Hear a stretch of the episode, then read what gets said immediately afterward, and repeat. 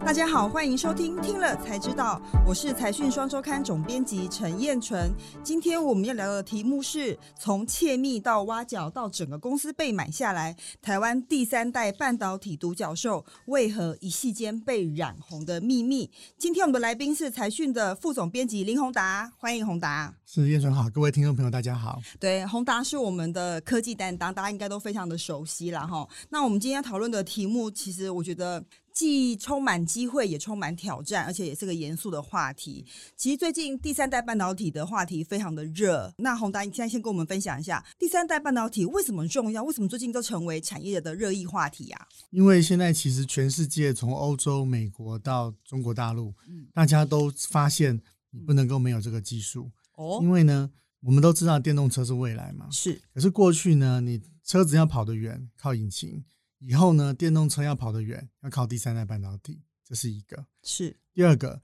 新能源啊，如果这个太阳能的转换效率要提高，或者呢，你说五 G 啊，这个卫星通讯，我们真的要实现完全没有死角的这个卫星的这个电话，一定就要用到第三代半导体。所以呢，不管是国防、太空、新能源，讲穿了就是未来十年你在科技这边各个国家想要四个咖。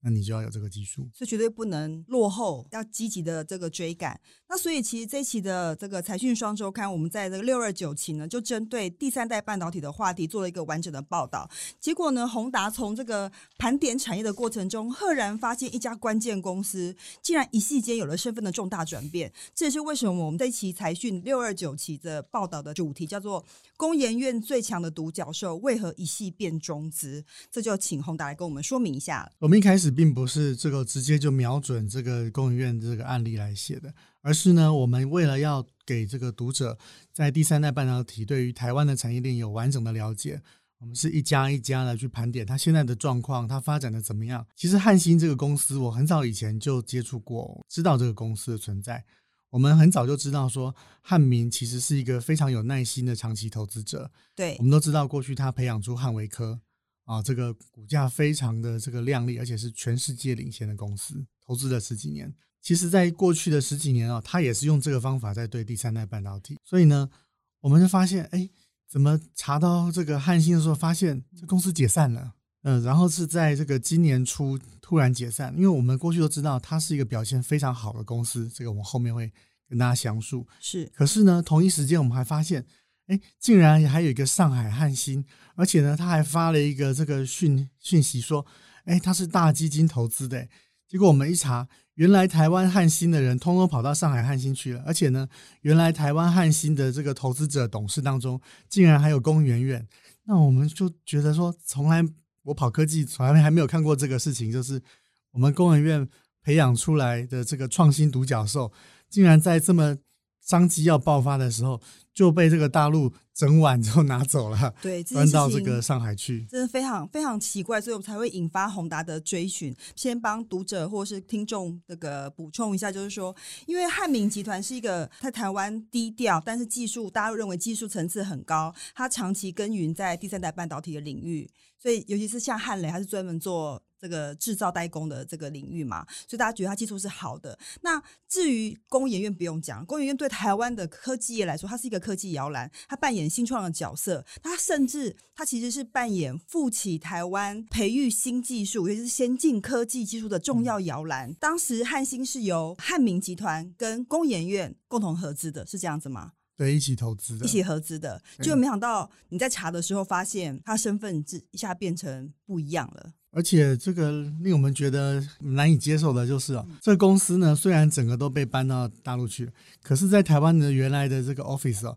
竟然还是原来在照样在做生意，只是呢，他换了一个招牌，叫做黄腾。结果再去查呢，发现说，表面上看它叫解散，事实上呢，其实是同样一组人呢，又换了一个资本结构，成立了一个新公司。然后呢，就把过去这十几年呢，工研院还有这个汉民扶植投资的这些技术呢，就直接移植到这个新公司去了。哇，这实在是知识体大，请宏达跟我们细说从头一下，汉芯这家公司是什么时候成立的？他做的是什么样的业务啊？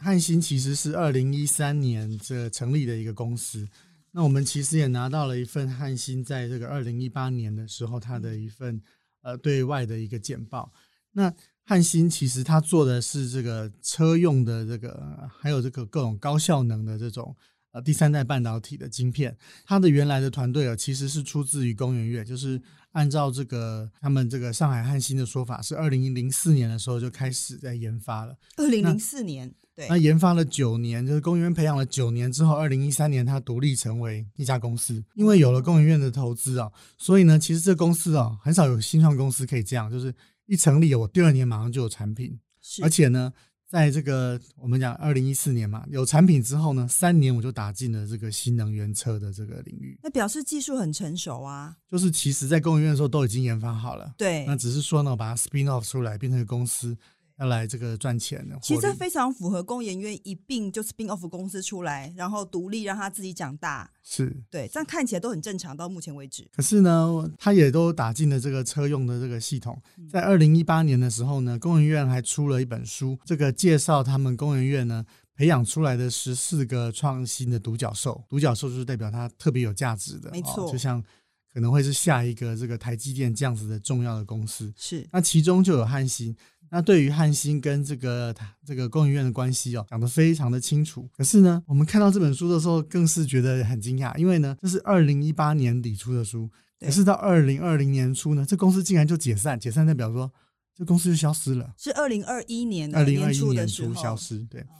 那其实并没有隔很久，后面发生的事情其实是我们再去查，发现，在二零一九年底的时候，当初业界就在传说汉芯因为已经。我们刚刚讲，一七年打进了这个新能源车，对，开始有客户，而且我们接下来会谈到说，现在全世界的电动车以后都要需要碳化系这样子的东西，商机准备要起飞了，嗯，啊，未来都是几倍几倍的成长，所以呢，汉芯正在讨论挂牌，二零一九年的时候他在讨论挂牌，那这个是这个时候呢，他们发现，哎，那我在做在台湾这个公司，他想去大陆挂牌，他觉得有很多的这个中间很多的困难。所以呢，在二零一九年，先出现了第一个现象，就是汉芯的这个李传英总经理哦，参与去成立了这个上海汉芯，而且呢，他就变成了上海汉芯的董事。一般来说，如果还要看中国市场，成立上海公司蛮正常的，就等于是大陆子公司的概念嘛。可是它不是子公司，它是母公司。对，所以如果是子公司的话，很正常。就它现在变母公司了吗？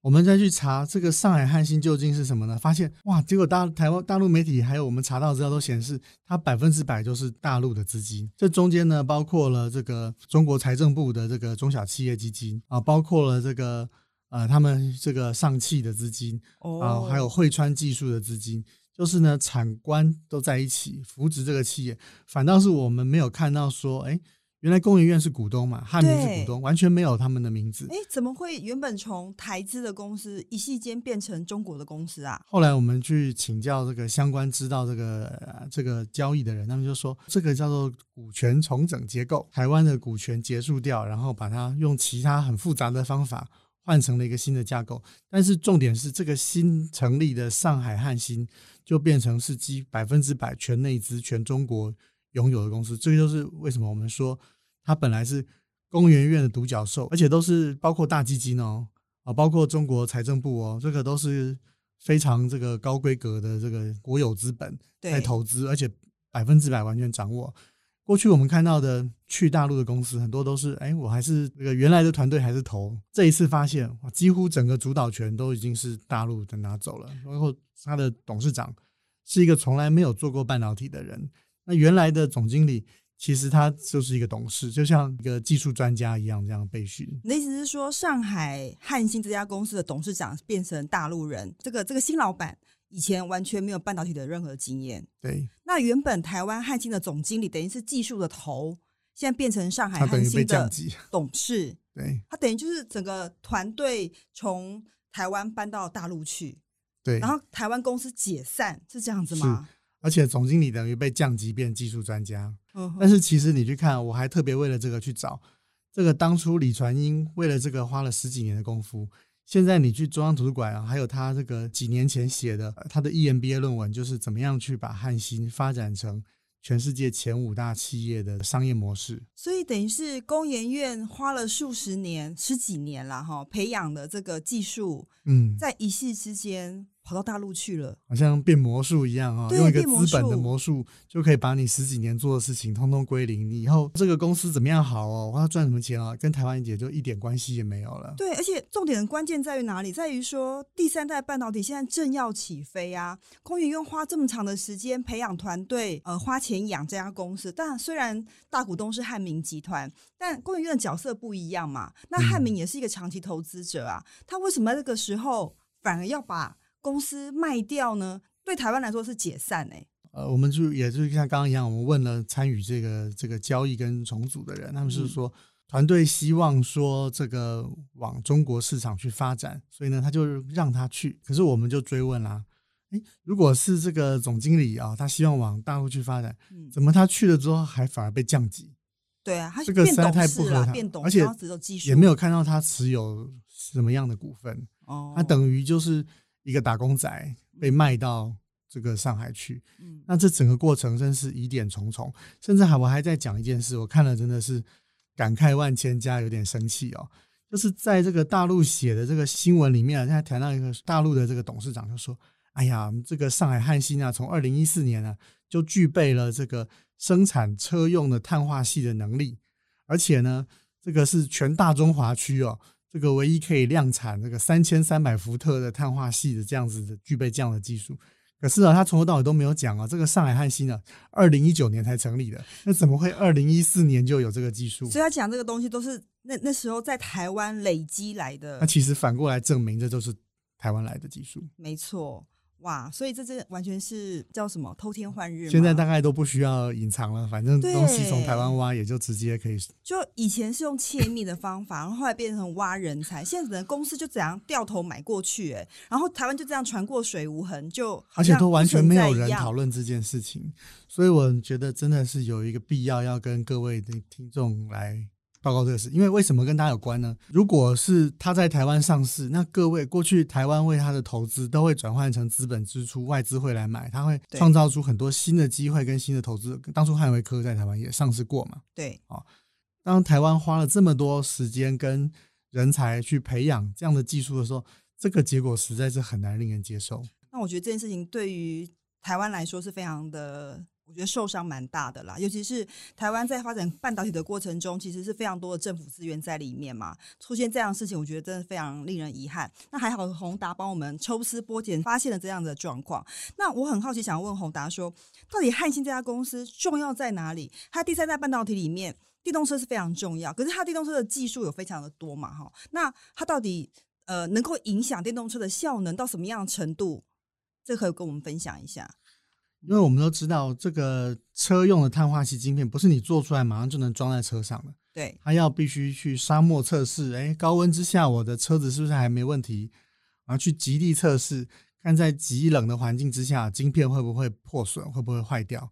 所以呢，一般来说快的话也要五年的时间才能够做。所以呢，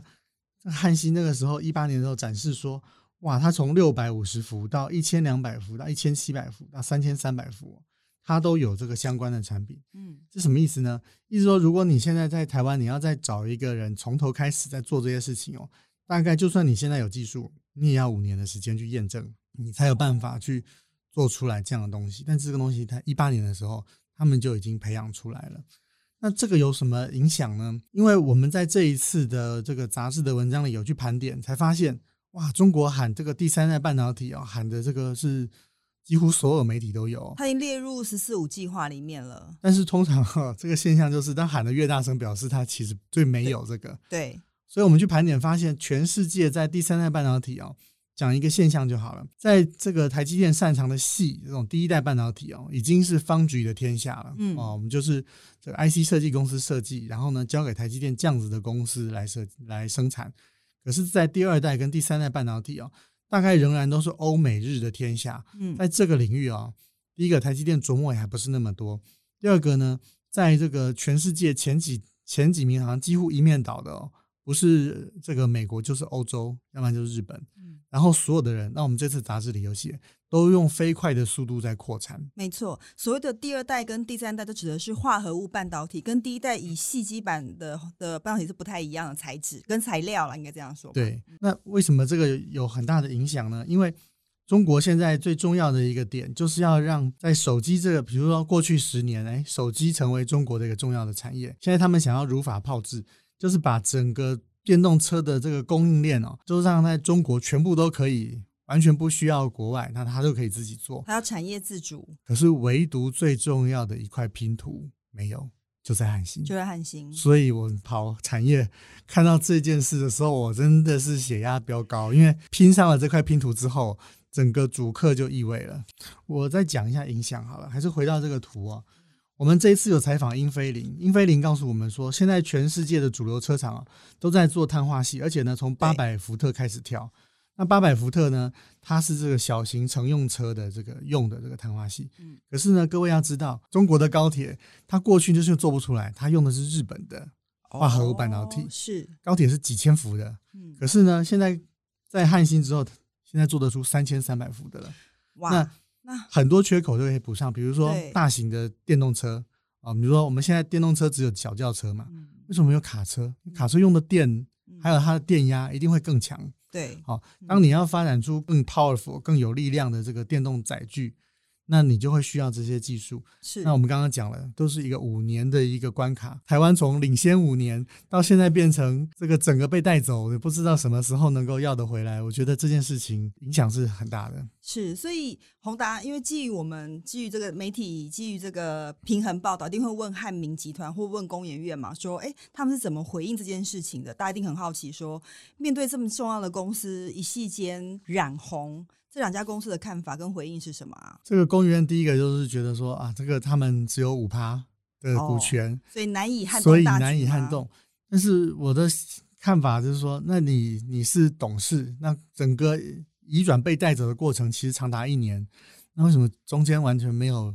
可以他可以想办法的地方吗？他都已经做一本专书去 identify 说，这就是一只独角兽，或者眼睁睁看着自己培养的独角兽被带走。而且是这个 timing 点，我觉得尤其敏感。在现在要爆发的，对，才正要爆发的时候，所以我觉得工研院真的应该要好好的说明，或许也要趁机检讨这样的机制。对工研院来说，它只是单纯的解散一家公司，因为它只有持有五个 percent 啦。但其实对汉明集团来说，我相信非常明确，他们其实是卖掉公司，所以他们其实很清楚说，这家公司是掉头之后，希望在中国重新找到一个市场的发展机会。但对于台湾产业来说，就少掉了一块，而且更重点是，这些是长期用台湾资金培养的公司。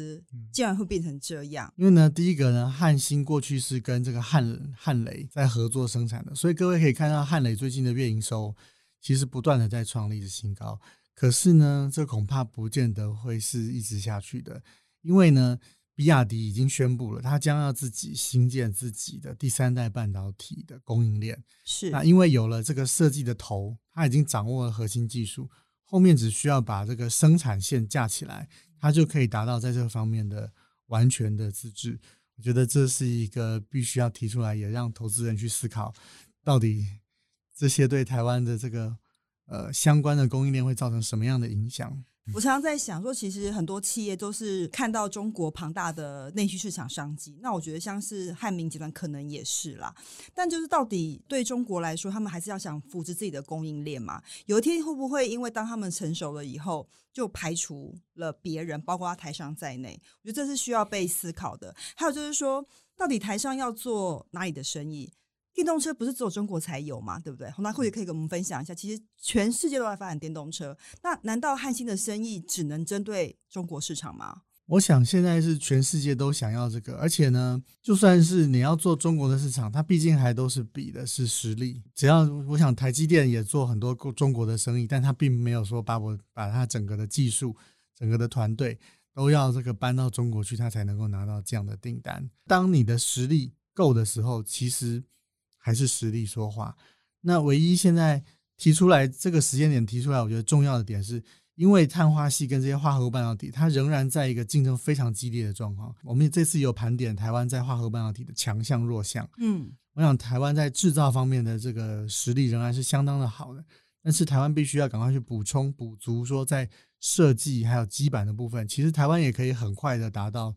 在这方面自给自足的一个状况。对，其实刚刚宏达讲到，就是说，其实整个第三代半导体在应该算是一个起始的爆发点的过程中，其实台湾是很有机会点的。那当然，因为台湾有这个第一代半导体的基础嘛，哈。那再就是说，第三代半导体的应用，除了电动车之外，其实还有包括您刚刚讲的卫星。还有包括现在的快充设备，所以它其实除了这个汉芯呃会做的碳化系之外，它另外还有氮化镓。所以呃，各位帮我们介绍一下，到底什么是第三代半导体？它的应用范围到底有多大？市场成长性有多大？第三代半导体简单的讲，它是用两种材料，嗯，第一种叫做氮化镓，嗯，第二种叫做碳化系。我们都知道，这个在细的世界，你做逻辑晶片啊，大家比的就是这个线宽哦，谁能够把这个上面的线路或电晶体哦。做得越小，在同一样面积的这个 IC 里面塞进更多的电晶体哦，谁就会赢。所以，在这个采访的过程里我们不断的去问厂商说：“那你们化合物半导体竞争的是什么呢？”终于得到了一个答案，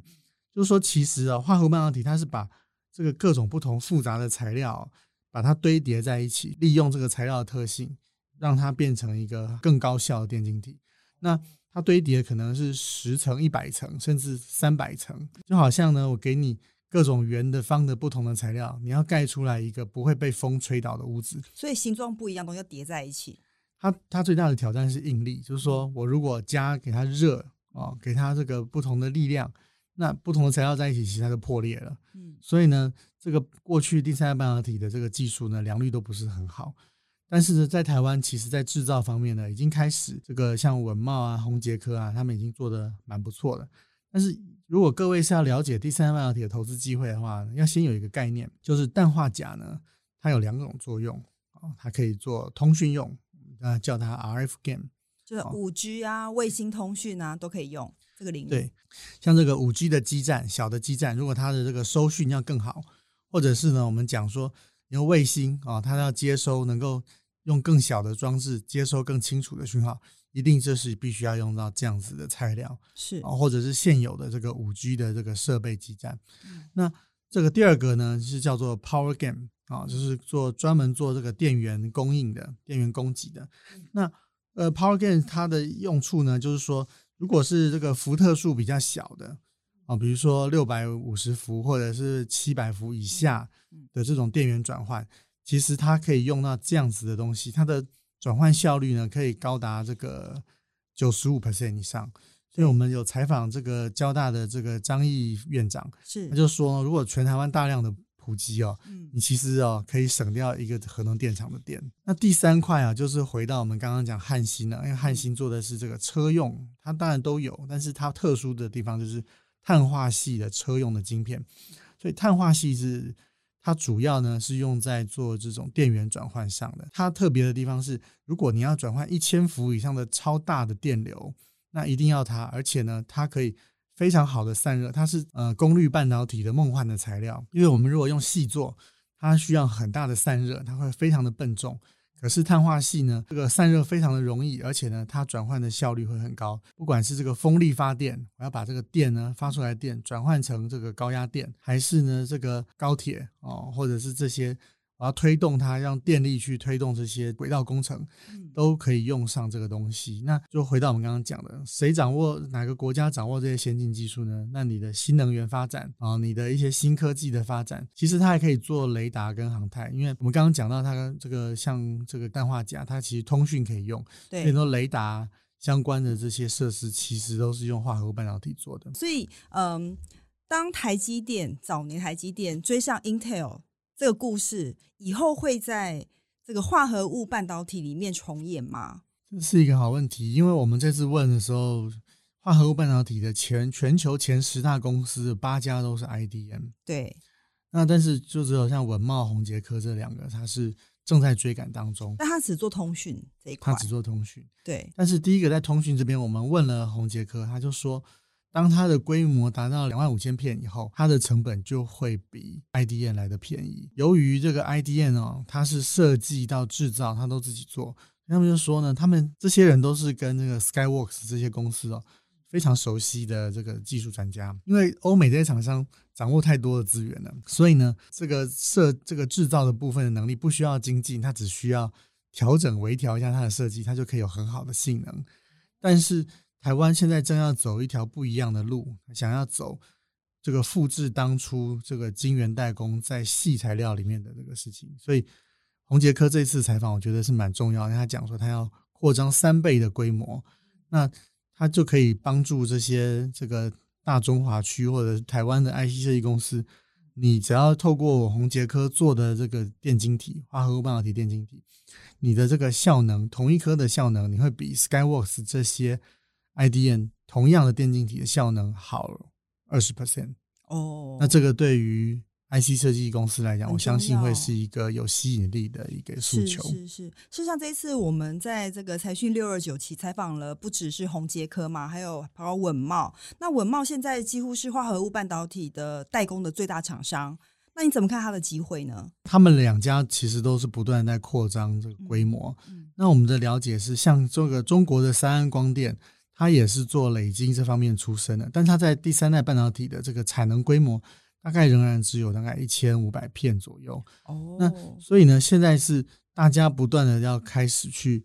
扩张，然后降低成本，形成规模，然后还有很重要的去经营这个跟这些 IC 设计公司的这个互动跟合作。嗯它这个有机会就是在欧美的这种 IDM 模式之外，再走出一条路来。了解，因为我这次看了宏达的文章，他有提到说，事实上整个第三代半导半导体，因为市场的这个商机非常大，所以台湾至少有五股势力嗯在这个领域里面互相竞争。可是，在不同的领域，它可能是在呃汽车、快充或者是通讯，各自有不同的团队。可以帮我们介绍一下吗？就是说，到底台湾哪些厂商未来在这个领域是有机会的？其实现在最热门的商机就是说快充。嗯，那我过去其实我们去年呃有做一个这个 USB Type C 的这个题目嘛，哦，对，那个时候我们就发现了这个东西，就是其实呢，以前像一个便当一样大的电源转换器，现在真的是像饼干一样大。那这一次我们就是找到了一份外资报告，其实它里面有提到说，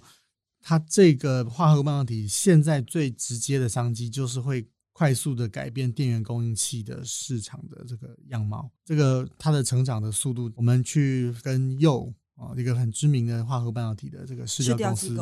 他说预期大概一八年到二五年是四十倍速度的成长。所以呢，你会看到台积电在这个里面，其实它已经占有了一半的市场。它这个跟这个一家爱尔兰的化合物半导体公司合作，销售非常的好。所以它已经从细也跨到化合物半导体的领域来了。其实我的了解是，台湾其实是制造强，那台积电在这个领域研究累积的技术，它已经是这个十年左右的部时间了。嗯其实还有更重要的，就是去年意法半导体宣布跟台积电的合作，那我也再去求证了一下，他们说确实是这样，就是台积电不是只是能够做这个小小的这个快充车用的这个化合物半导体，它也可以做，但是它主要是做细机的，，OK，以嗯细基板以细为细基板来做的。所以。台积电跟世界先进应该是一个 team 啦，哈，是一个嗯团队，方向都一致。方向一致。那第二个团队是谁呢？那个就是中美金，中美金，OK，对，中美金也很值得谈，因为呃，我们这一次去采访宏杰科，其实他是在中美金入股宏杰科之后第一次接受这个媒体的采访，这个意义在哪里呢？因为中美金过去我们理解它就是个可能跟太阳能比较相关哦，嗯然后它的底下的环球金啊，这个获利非常的好啊，做这个呃半导体的这个细晶圆嗯，可是呢。我们发现，哎，其实环球金第一个，它也在开始投资化合物半导体的这个晶圆的制造喽。去年的这个投资案，其实某个程度的意义就是，中美金呢，它也看到了在化合物半导体通讯部分用的这种 RF GaN 哦，其实是前景非常好的。它透过这个合资快速的伸进去，那它就可以这个切入这个市场，再加上未来它会有制造基板的能力，对，完成了在这个通讯这边的布局。另外一路呢，中美金其实它是在这个茂系还有鹏城这边，因为我们知道说这一卦蛮庞大的耶，对，因为我们刚刚谈到电动车很重要，对，那其实这里面我觉得最重要的一个人呢，就是这个中美金的董事卢明光，他也嗯是鹏城的董事。对那，事实上，他的公子呢，呃，现在也是茂系的董事。那茂系非常积极的在做这个化合物半导体。那加上鹏程，其实跟车用厂商哦、合作非常的密切。我们这次有访到这个呃卢董事长，哦，那他谈了，就是说现在最重要的就是要去降低这个成本，对那我想、呃在车用这边呢，中美金也是有一个非常明确的一个布局。诶那我觉得蛮有趣的，中美金很值得观察，因为它一方面透过投资红杰科跨入到通讯领域，二方面它的茂系跟鹏程又跨入到车子领域，它现在看起来算是哎跨领域跨最大的。所以应该说，以后的这个环球金会不会除了戏之外，还可以再赚更多的钱？因对，很值得观察。是。好，那第三个是谁？我想，就第三个还是回到这个汉民啊、汉民那汉民，但是他的状况就有点变化了，因为他的设计被等于就是跟他是个没有关系的，所以现在就是汉雷跟嘉金制造的部分留在台湾。嗯，那第四个呢，则是这个金店哦，原来的金店金现在叫富彩。对，那我们知道，其实 LED 呢，它的核心也是磊晶。其实 LED 的技术上呢，跟半导体是非常相近的，所以呢，富彩也切割出了一个精城半导体这个合纵连横啊。嗯所以他也想要，我就我去他的官网上看啊，他其实在这种氮化镓跟这个碳化系的加工上，它其实也有这样相关的业务。最后一个当然就是文茂了啦，哈，文茂因为它本在这个领域就已经耕耘很久了。像这次我们跟这个宏达去采访文茂那个陈进才陈董事长，他有讲说，他投入第三代半导体的研发已经有长达十年之久，然后现在已经交货三三年了。而且他们现在也有一个蛮大的扩厂计划，准备在二零二四年是不是对会扩厂？表示这个市场真的是蓬勃发展。所以在这个过程中，台湾是充满机会跟挑战并存啦哈。那当然，这是我们碰到汉信的事情，让我们觉得非常惊讶，觉得一定要写出来，让大家知道这件事情的重要性，同时也让大家知道说第三代半导体在未来产业扮演的重要性，以及台湾的机会在什么地方。而且现在把这个洞补起来呢，我们的研发才能够继续向前推进，还有三到四年的时间，还可以继续再再往前推。对对对，所以我们也会持续观察这个产业，然后如果有人在跑掉的话，我们会持续关心啊，宏达会持续监督他们，OK，这样子好吗？今天非常谢谢宏达的分享，就请大家订阅我们的频道 p o c a s t 的听众请给我们五颗星，听了才知道，我们下次再见喽，拜拜。